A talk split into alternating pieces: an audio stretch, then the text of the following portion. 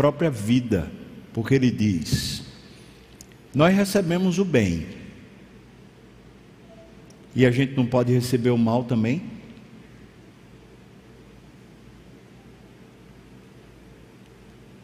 Jó tem duas frases que são muito fortes. Uma é essa, a outra é: Deus deu, Deus tirou.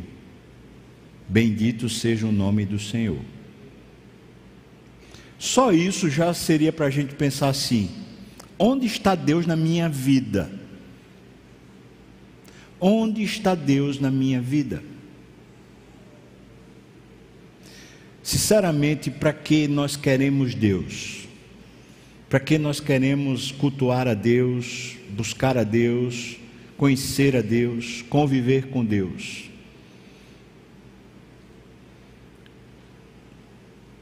Será que Deus vai ser um sorrisal para a gente? Que a gente toma para não sentir dor? Ou Deus é o centro da nossa vida que pode fazer qualquer coisa conosco. E seja o que Ele fizer, será para o nosso bem.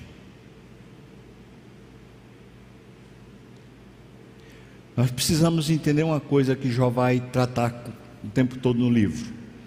A vida que vivemos sem Deus, ou seja, essa vida meramente circunstancial, humana, ela é uma vida meritocrática. Mas a vida com Deus, ela é uma vida de graça, de paixão e de contínua busca. E em algum momento a gente vai ter que escolher que tipo de vida a gente quer viver. Uma vida na base do mérito, onde é meramente circunstancial, ou uma vida de fé, onde Deus é o centro e a gente vai viver para adorá-lo. Quando Jó está passando essa experiência de sofrimento, ela não demora só um dia ou dois, demora um intercurso grande. Esse período de sofrimento de Jó, ele pelo menos por duas vezes ele pede: eu gostaria de comparecer diante de um tribunal. Gostaria de comparecer diante do próprio Deus como juiz. Eu gostaria de apresentar para Ele a minha vida e a minha causa, e que Ele julgue. E se eu tiver errado, que ele me sentencie.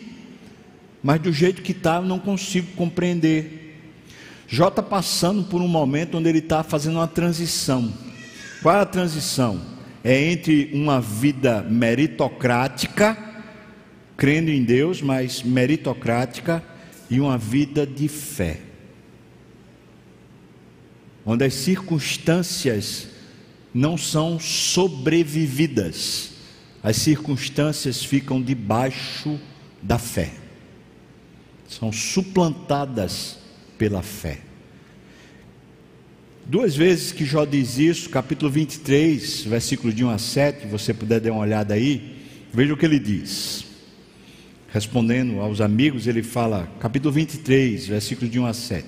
Respondeu, porém, Jó: Ainda hoje a minha queixa é de um revoltado apesar de a minha mão reprimir o meu gemido, ou seja, põe na boca né, a mão para não gemer.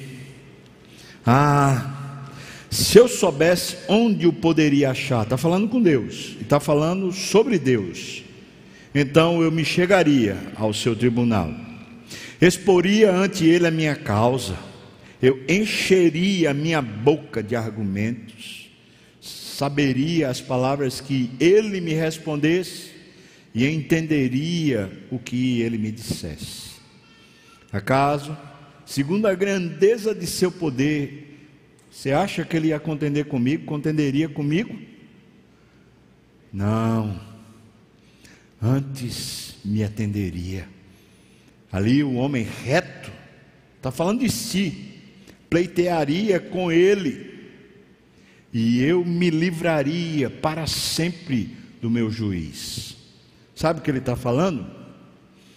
Ele está falando assim: eu tenho o que, o que apresentar para Deus.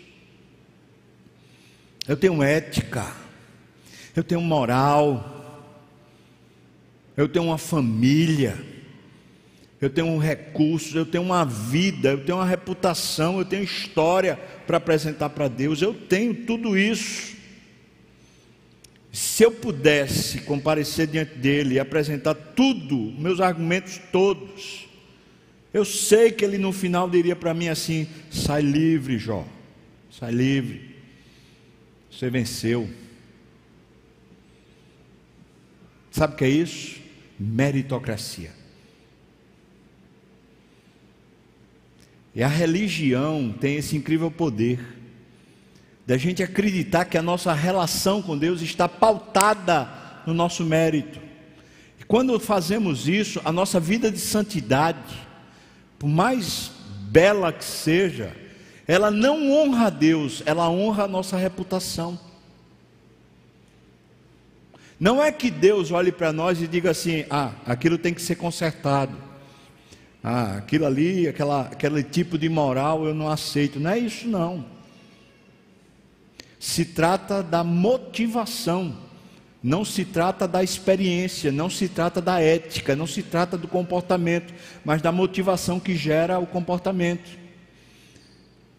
Meritocracia está exatamente antes da ação, do procedimento. É a motivação.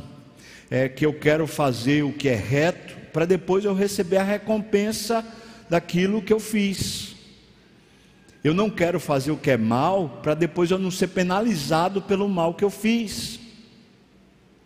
Essa vida meritocrática é uma vida de medo e a gente constantemente, quando sofre, a gente pensa: que foi que eu fiz para merecer isso?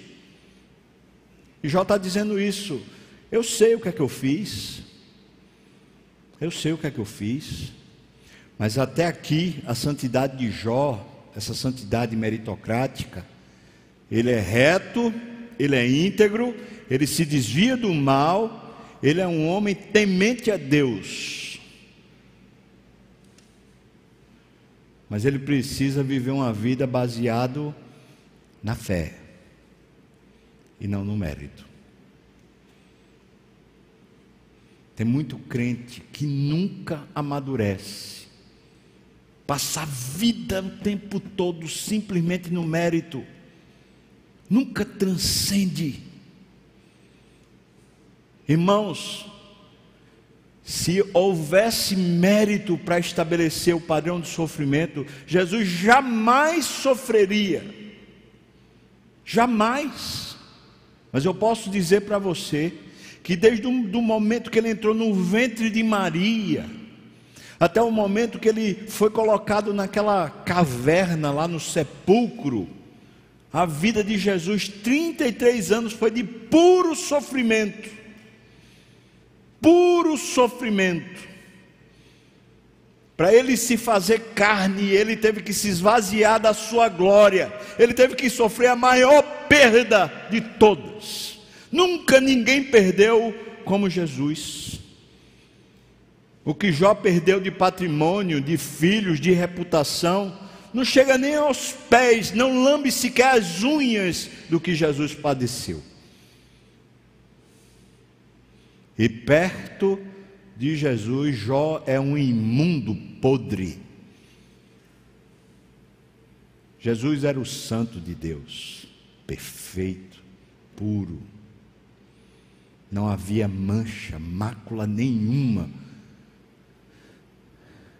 Mas desde o momento que ele foi para o ventre de Maria, foi concebido no ventre de Maria, até o sepulcro, Todos os dias dele foram dias de dor.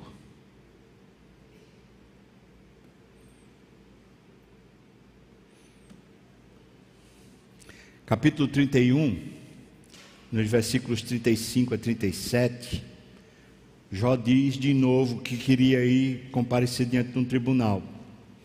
Diz: Tomara eu tivesse quem me ouvisse Eis aqui a minha defesa assinada. Veja o que ele está falando. Estou diante de um tribunal, né? Que o Todo-Poderoso me responda. Que o meu adversário escreva sua acusação. Por certo que a levaria sobre o meu ombro, atalaria sobre mim como coroa, mostrar-lhe-ia o número dos meus passos, como um príncipe me chegaria a ele.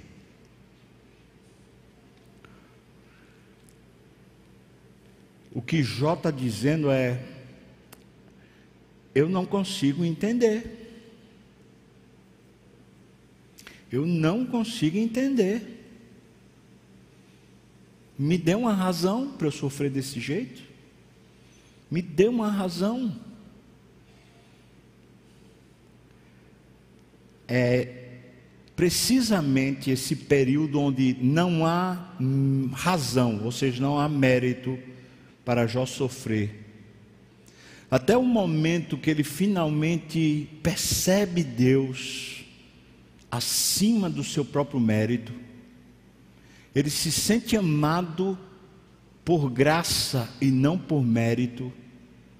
Quando ele começa a descobrir a relação com Deus como uma relação de amor e não de legalismo, é nessa hora que Jó se livra do sofrimento, ainda que as circunstâncias não mudem.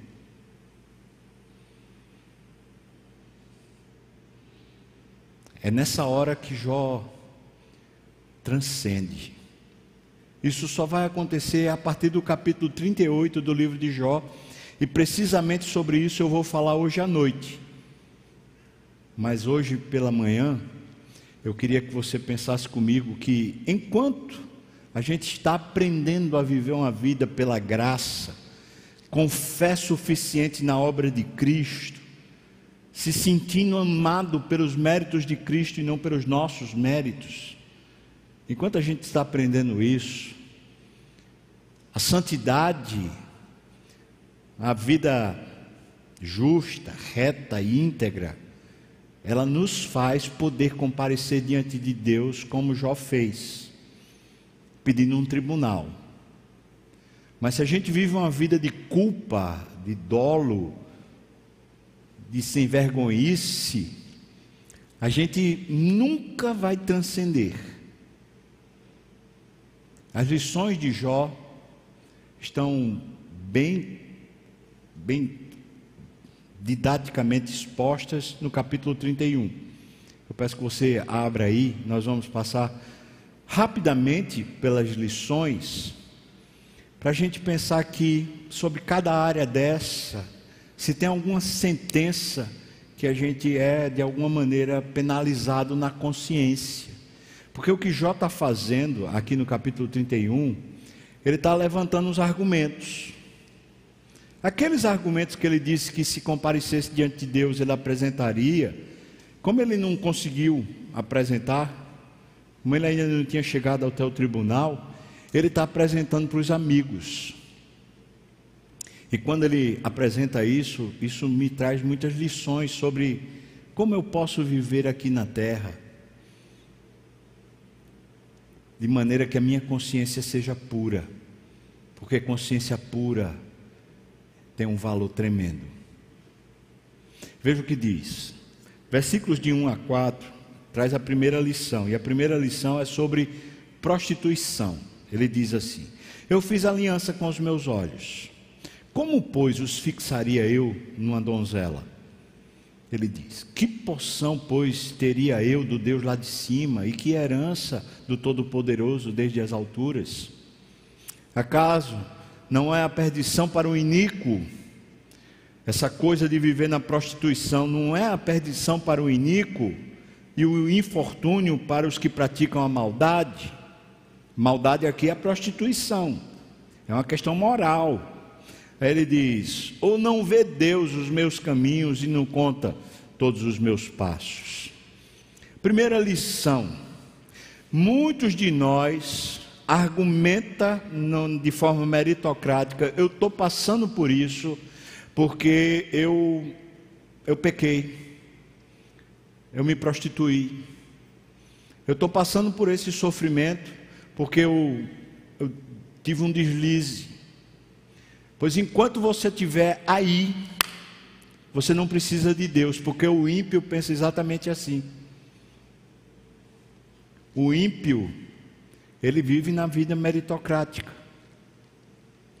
O sofrimento, quando a gente passa por ele, não é punição, é lição. Vamos para a segunda lição? A lição sobre falsidade. Ele diz, versículos 5 e 6, diz: Se andei com falsidade, se o meu pé se apressou para o engano, então que pese-me Deus em balanças fiéis, e Ele conhecerá a minha integridade. Segunda lição, às vezes a gente acha que está sofrendo por causa de falsidade, mentira, manobra, articulação. E Jó está dizendo: Isso não era o meu caso. Mas quando a gente não vive de forma falsa, a gente pode comparecer diante de Deus e apresentar o nosso tribunal a Deus, e a gente pode simplesmente passar por cima. Terceira lição, a lição sobre obscuridade. Versículos 7 e 8. Veja: Se os meus passos se desviaram do caminho, e se o meu coração segue os meus olhos, veja que é cobiça aqui. Se as minhas mãos se apegou a qualquer mancha, então semei eu e o outro coma, e sejam arrancados os renovos do meu campo. Ou seja, ele já dá a sentença meritocrática. O que é que ele diz?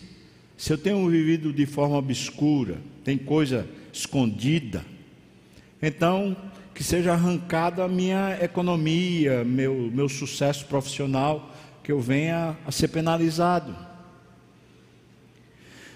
Mais uma vez é o mérito. Mais uma vez ele pensa que uma pessoa que vive de maneira correta, sem falsidade, sem obscuridade, não merece passar por sofrimento. Mas tem um, uma coisa boa. Se a gente vive de maneira transparente, translúcida, a nossa consciência está pura. E isso tem um valor gigante. Quarta lição. A lição sobre adultério.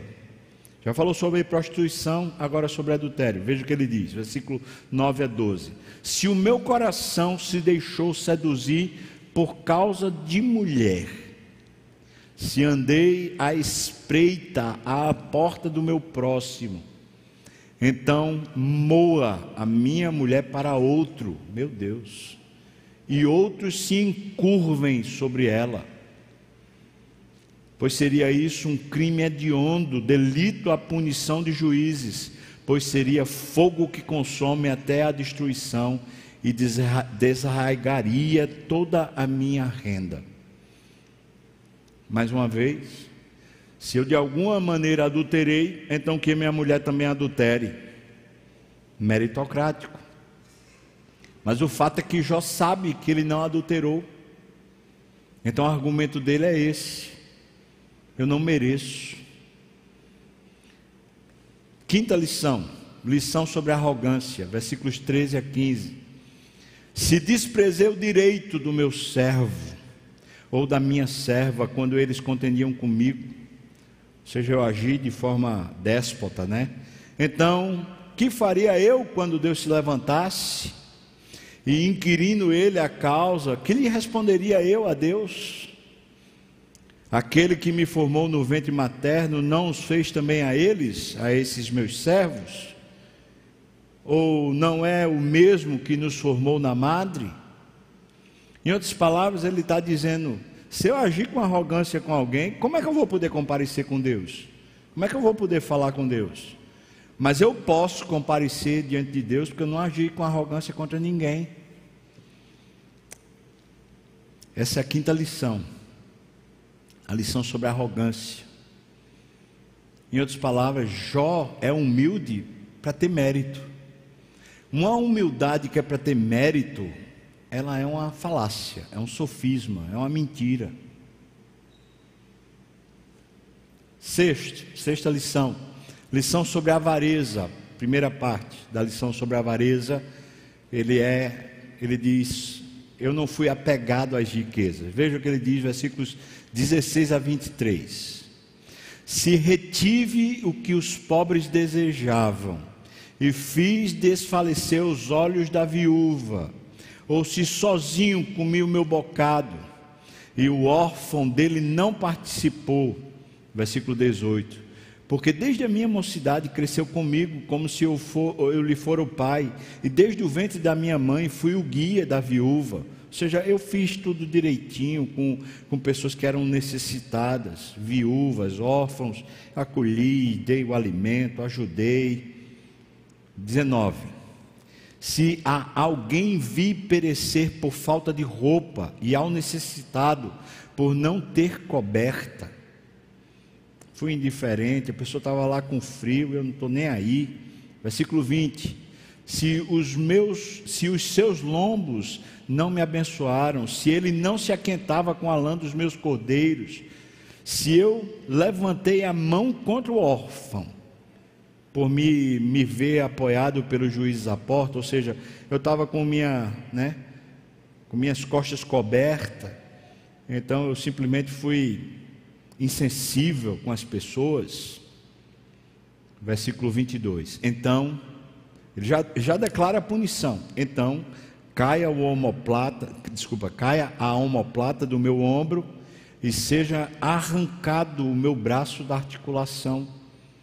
Em outras palavras, que eu, que eu me torne improdutivo, que eu não consiga mais trabalhar, porque eu não mereço trabalhar, afinal de contas, a minha renda, meus recursos, eu não abençoo as pessoas carentes, então que eu perca essa habilidade, essa competência de trabalhar. Versículo 23: Porque o castigo de Deus seria para mim um assombro e eu não poderia enfrentar a Sua majestade. Em outras palavras, Jó está dizendo: como eu não fiz isso, como eu cuidei da viúva, eu cuidei do órfão, eu posso comparecer perante a majestade. Eu tenho mérito.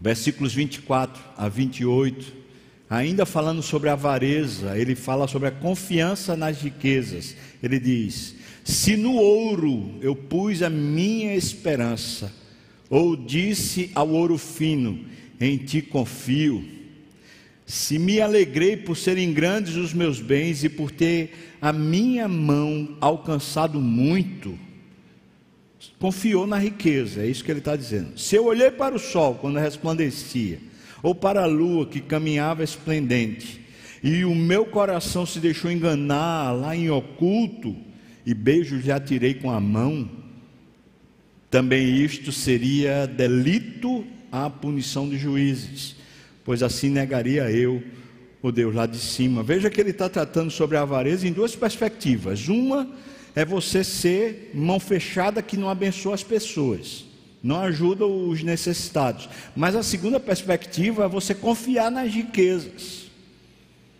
Então a riqueza que tem um duplo sentido. É você ser mão fechada, o outro lado é você confiar no patrimônio, nas suas economias ou mesmo nas suas habilidades. Ele está falando: eu não confiei, eu não fui avarento. Eu, quando alguém tinha necessidade, eu ia lá e ajudava. E mesmo quando eu tinha muito recurso, eu não confiava no meu recurso, eu confiava em Deus. E tudo isso ele está usando para dizer: eu posso comparecer perante Deus, porque eu tenho mérito.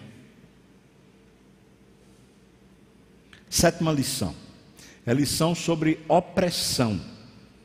E essa também está dividida em duas partes. Na primeira parte, é a prática da injustiça contra o próximo.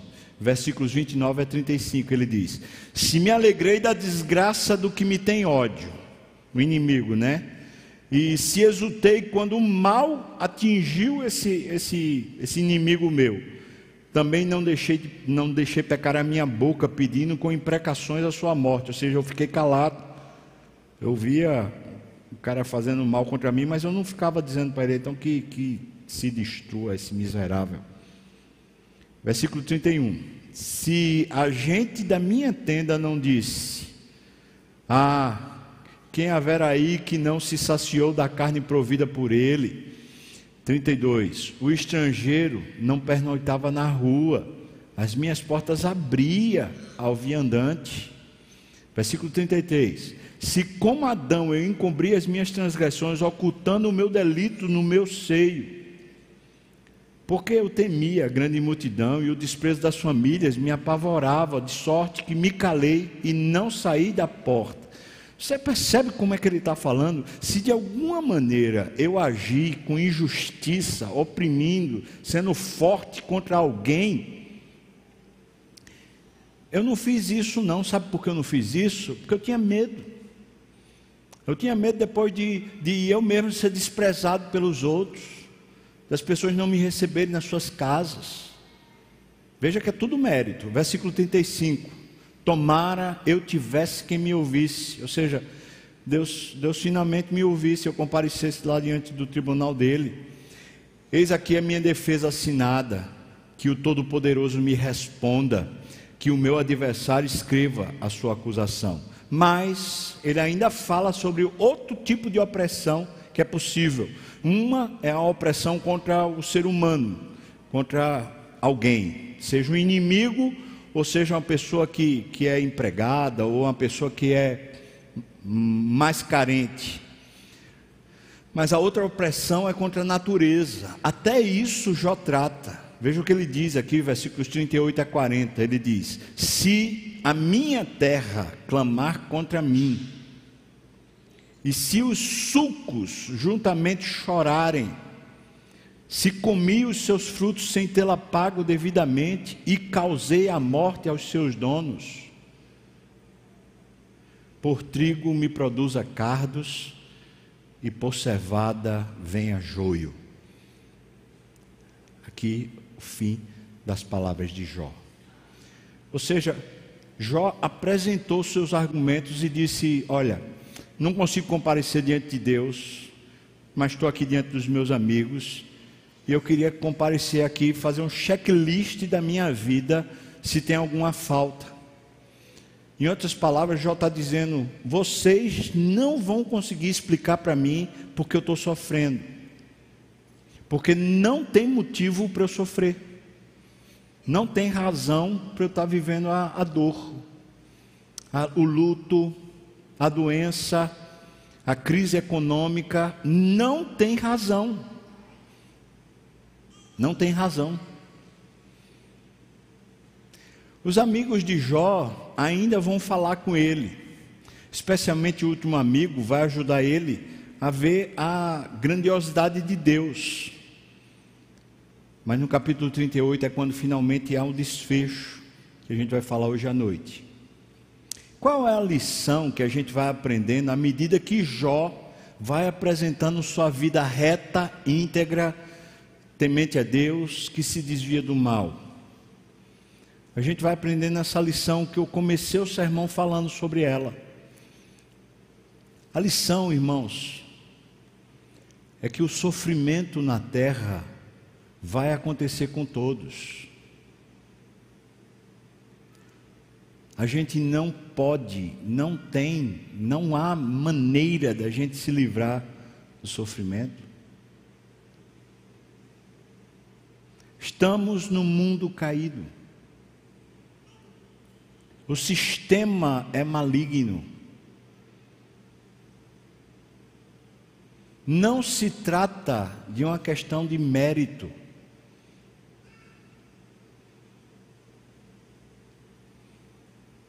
Se a gente conseguir arrancar esse conceito meritocrático, pode ser que Deus volte a ser o centro da nossa vida. Mas enquanto a gente acreditar que é um sistema meritocrático e a gente funciona para tentar ser feliz e não para viver para honrar a Deus, essa vida meritocrática é o tempo todo a gente tentando ter uma vida tranquila uma vida boa, uma vida prazerosa. Essa vida faz com que a religião, e aqui eu estou tratando a religião como sendo uma série de regras uma série de métodos, uma série de culturas que a gente vai fazendo procedimentos. Essa vida de religião, ela não honra Deus. Ela honra a nossa reputação. Juntamente com o nosso trabalho, né, onde a gente faz os nossos muitos trabalhos, aquilo não honra a Deus, honra a nossa reputação. A nossa vida de família não honra a Deus, honra também a nossa reputação. E acontece que quando o sofrimento chega, e ele vai chegar sempre, a gente entra numa crise de depressão. E não é só um, uma depressão emocional, mas também uma depressão espiritual. perde a fé, perde a alegria, perde o fogo no coração. Por quê? Por causa do mérito.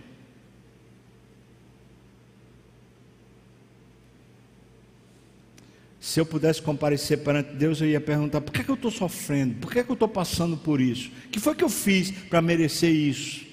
Será que não está desigual? Será que o, o tipo de sofrimento que eu estou tendo é compatível com o tipo de vida que eu vivo? E eu vou dizer para você: não, não é. Não, não é.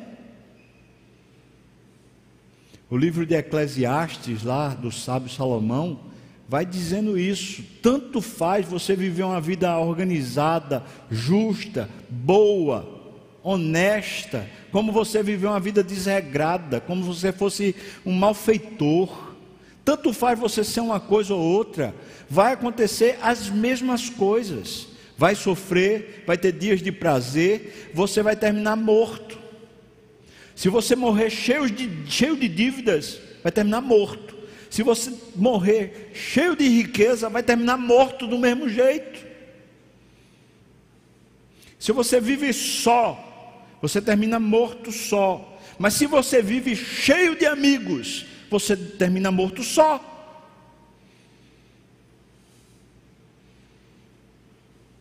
Essa, essa é a questão. É que a fé, a relação com Deus, ela não é para nos livrar do sofrimento. A relação com Deus é para viver a vida de Deus na terra, no meio do sofrimento, e foi exatamente isso que Jesus veio fazer. Veio mostrar para mim e para você que é possível viver uma vida eterna, uma vida cujo Deus é o centro, não o ego da gente, não a reputação da gente, não uma vida ideal, sem sofrimento, mas uma vida que santifica o nome de Deus, que honra o nome de Deus, que abençoa os outros por causa de Deus e não por causa de nós. Então a lição de Jó principal lição de Jó é que a gente está aqui sofrendo e vivendo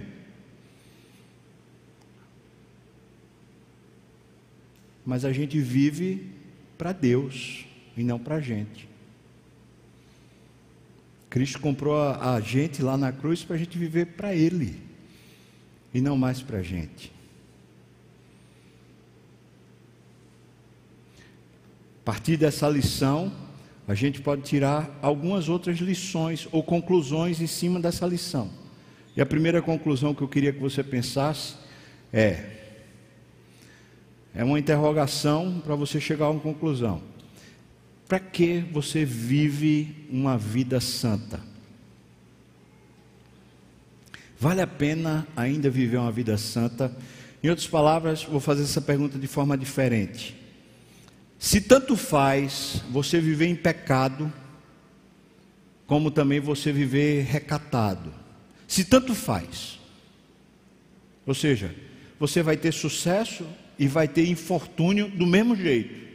Tanto faz. Se tanto faz, você ainda quer Deus?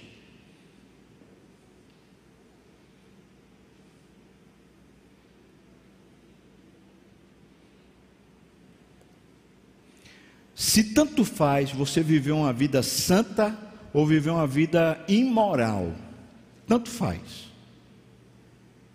Você ainda quer viver uma vida santa?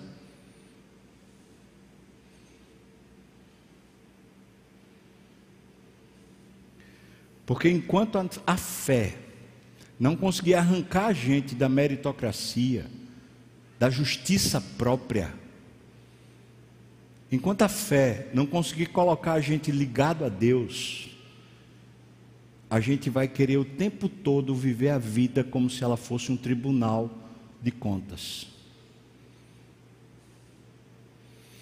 Então a segunda lição é essa. A segunda lição, ou a conclusão da, da lição principal é: eu vivo santamente, não para não sofrer, mas eu vivo santamente por amar a Deus.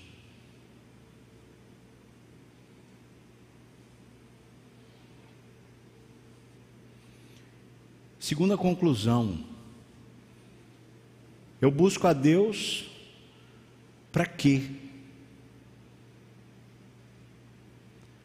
Veja, eu não estou falando agora de ética, eu estou falando dessa jornada espiritual. A gente vir para a igreja, a gente ler a Bíblia, a gente orar. Para quê? Para que você faz essas práticas que a gente chama elas de buscar a Deus? Para que você busca a Deus? Para organizar a sua vida marital? Para ver se dá um jeito no casamento? Você busca a Deus para poder ver se dá um jeito na sua vida financeira. Ou busca a Deus para poder ver se dá um jeito em você mesmo, para você ficar mais tranquilo, mais quieto, mais calmo.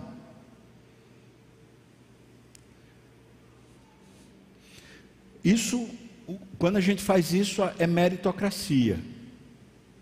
A gente não quer Deus. A gente quer uma vida sem sofrimento. E a gente acha ilusoriamente que a gente vai ter uma vida sem sofrimento se a gente buscar a Deus.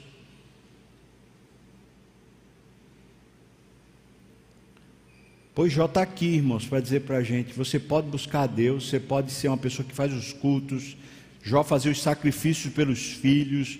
Jó estava sempre em todas as, as atividades que eram espirituais. Mas vai lá o sofrimento e pá!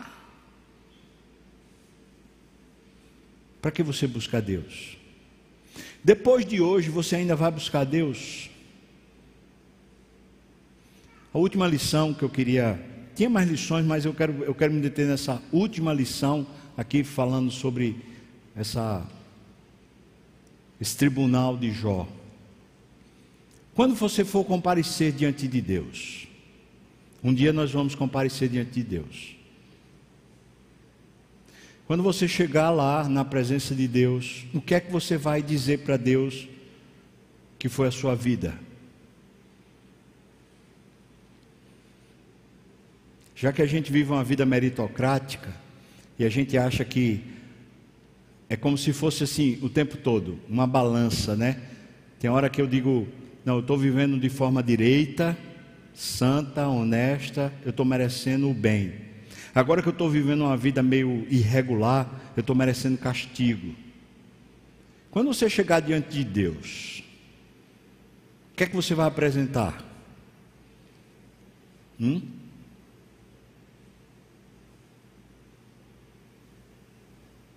O que é que você apresenta para você não ir para o inferno?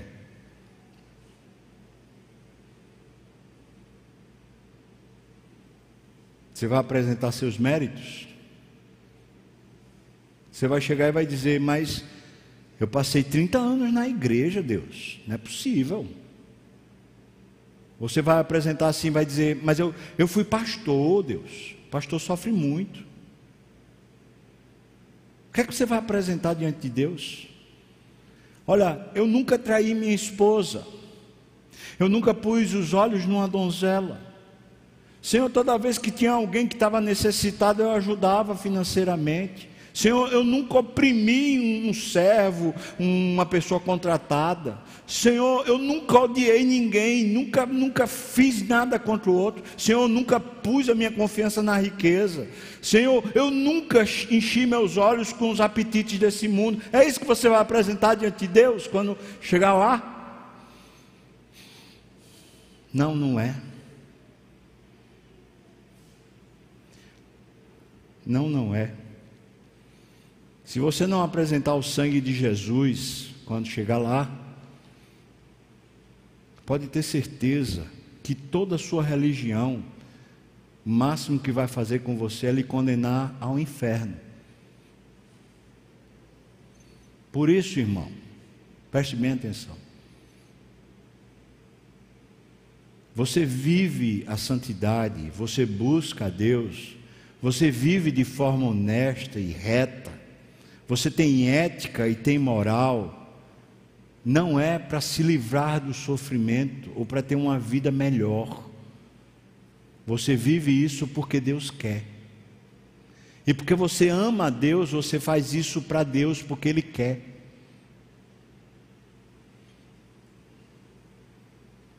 Enquanto Deus não for o centro da nossa vida, da nossa experiência, enquanto Deus não for o alvo da nossa vida, enquanto a gente não transcender ou seja, que as circunstâncias fiquem no seu devido lugar, no lugar da experiência aqui na terra, mas que o nosso coração também fique no seu devido lugar. O nosso coração está em Deus, agora toda a nossa vida está oculta em Cristo, agora tudo o que somos vem de Deus e é para Deus que somos. Enquanto o nosso coração não estiver no seu devido lugar e a nossa experiência estiver também no seu devido lugar, nós vamos viver uma vida sem Deus aqui na terra.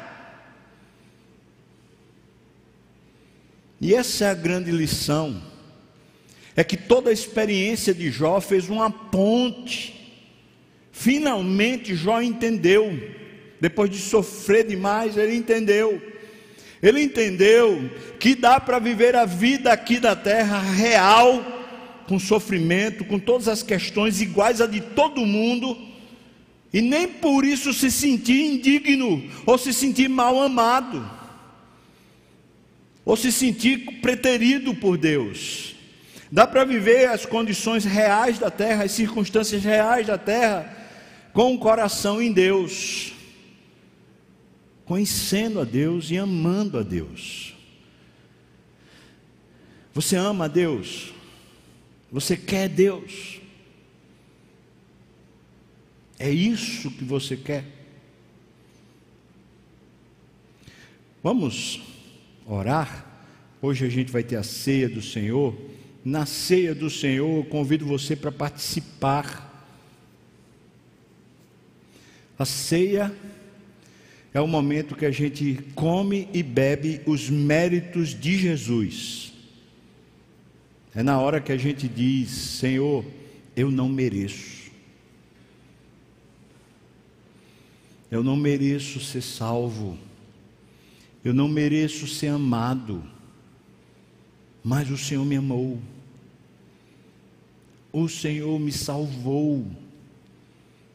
O Senhor me abençoou. Eu não mereço. A ceia vai ser servida. E se você é membro Preste bem atenção para você não se confundir. Você é membro de alguma igreja que realmente é evangélica.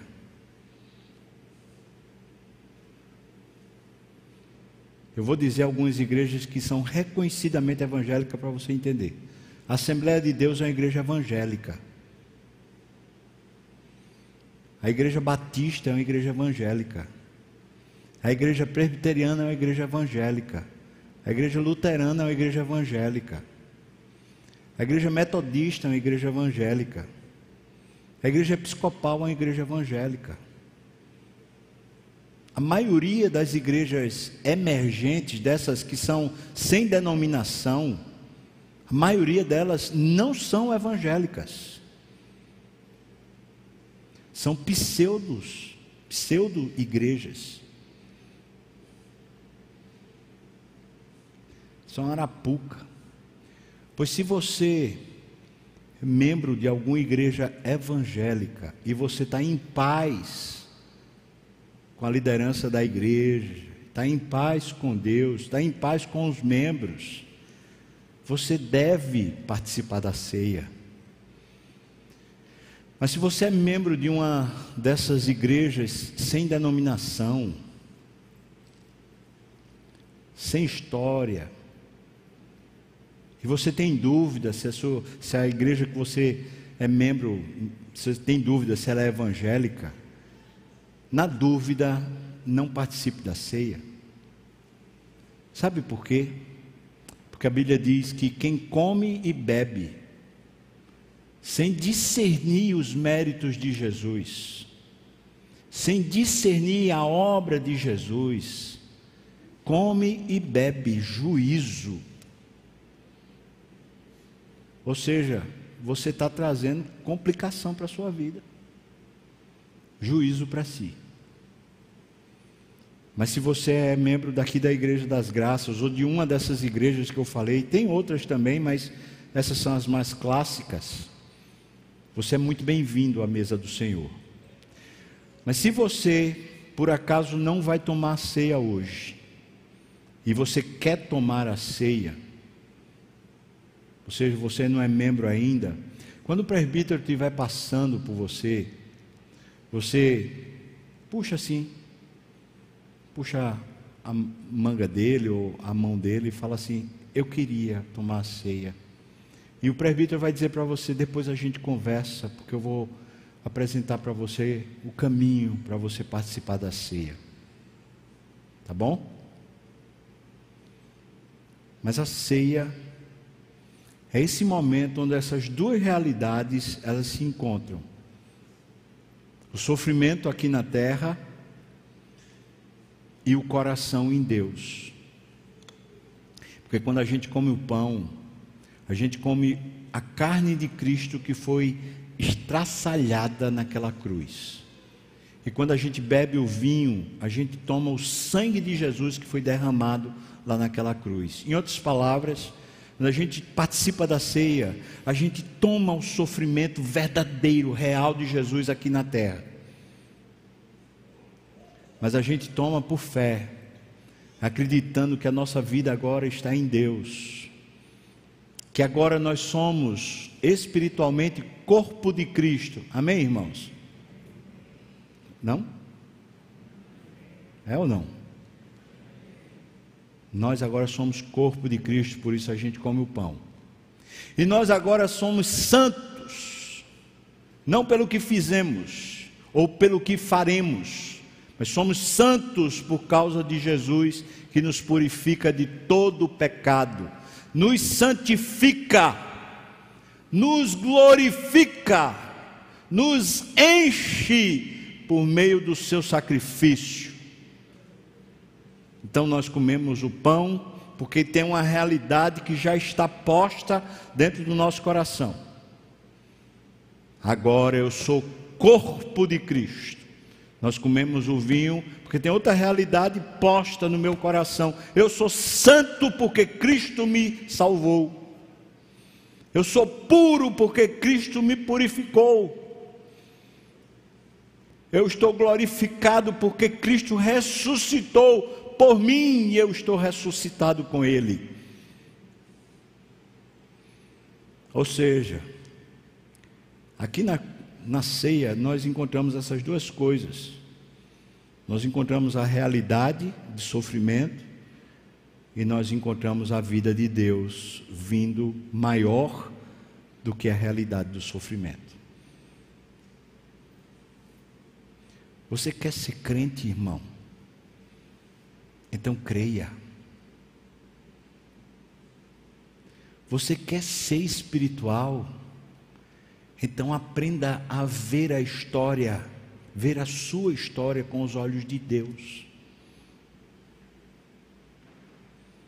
Para de viver a vida como se fosse meritória e vive a vida agora de Deus, que está sendo derramada do céu para você. Pela fé. Vou pedir para os presbíteros virem para cá, enquanto eles estão vindo, eu vou orar, vou orar também com você. Caso você queira fazer essa oração agora, dizendo: Senhor, me purifica, Senhor, me santifica, Senhor, me faz aprender essa lição de uma vida de Deus. Eu convido você a ficar de pé, se você quer fazer essa oração também. Fica de pé para a gente orar, dizendo isso para Deus. Senhor, abençoa agora a nossa vida por meio dos méritos de Cristo, santifica a nossa vida. Tira a gente, Senhor Deus, dessa vida meritocrática, autocentrada, egoísta, e dá-nos agora, Senhor Deus, uma vida cheia, plena, pura, santa, que agrada ao Senhor, Pai. Faz a gente entender que a gente vive por fé e não pelo mérito. Que a gente vive pela obra de Cristo e não pelo que fazemos. Que a gente vive pelo Espírito e não pelas conquistas que temos. Faz a gente entender que o poder é do Senhor, que a força é do Senhor, que a glória é do Senhor, que o mérito é do Senhor e nós somos esses que recebemos toda bênção do Senhor para viver aqui na terra, Pai. Ó oh, Senhor, abençoa mesmo meu irmão e minha irmã. Talvez esteja sofrendo aqui e agora uma dor excruciante. Talvez perdas.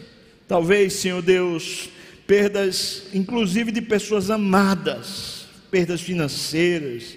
Ó oh, Senhor, talvez doença, enfermidade, tudo isso nos abala, Senhor, como abalou Jó. Mas, Senhor, nos faça agora ver toda a plenitude e riqueza, exuberância e beleza que temos em Cristo. E que esse sofrimento que agora vivemos é para a glória do Teu nome, Senhor Deus. É para que o Senhor seja glorificado em nossa carne, para que o Senhor receba honra e exaltação no nosso riso, na nossa alegria, na nossa satisfação plena em Ti, Pai. Por isso, no nome de Jesus, traz paz a esses corações traz segurança a esses corações, traz contentamento a esses corações, Senhor. Faça a nossa vida de novo ser tomada pela realidade do Espírito, não nos deixa, Senhor, vivermos aqui como se daqui fôssemos, porque agora somos teus, Pai. Abençoa agora esse momento de ceia. Que teu filho seja honrado entre nós, em nome de Jesus. Amém, Senhor. Amém. Você pode sentar aí, irmão. Jesus, naquela noite que ele foi traído, na noite de ceia, né? Olha para lá, para aquele cenário, na sua mente tem esse momento, com certeza.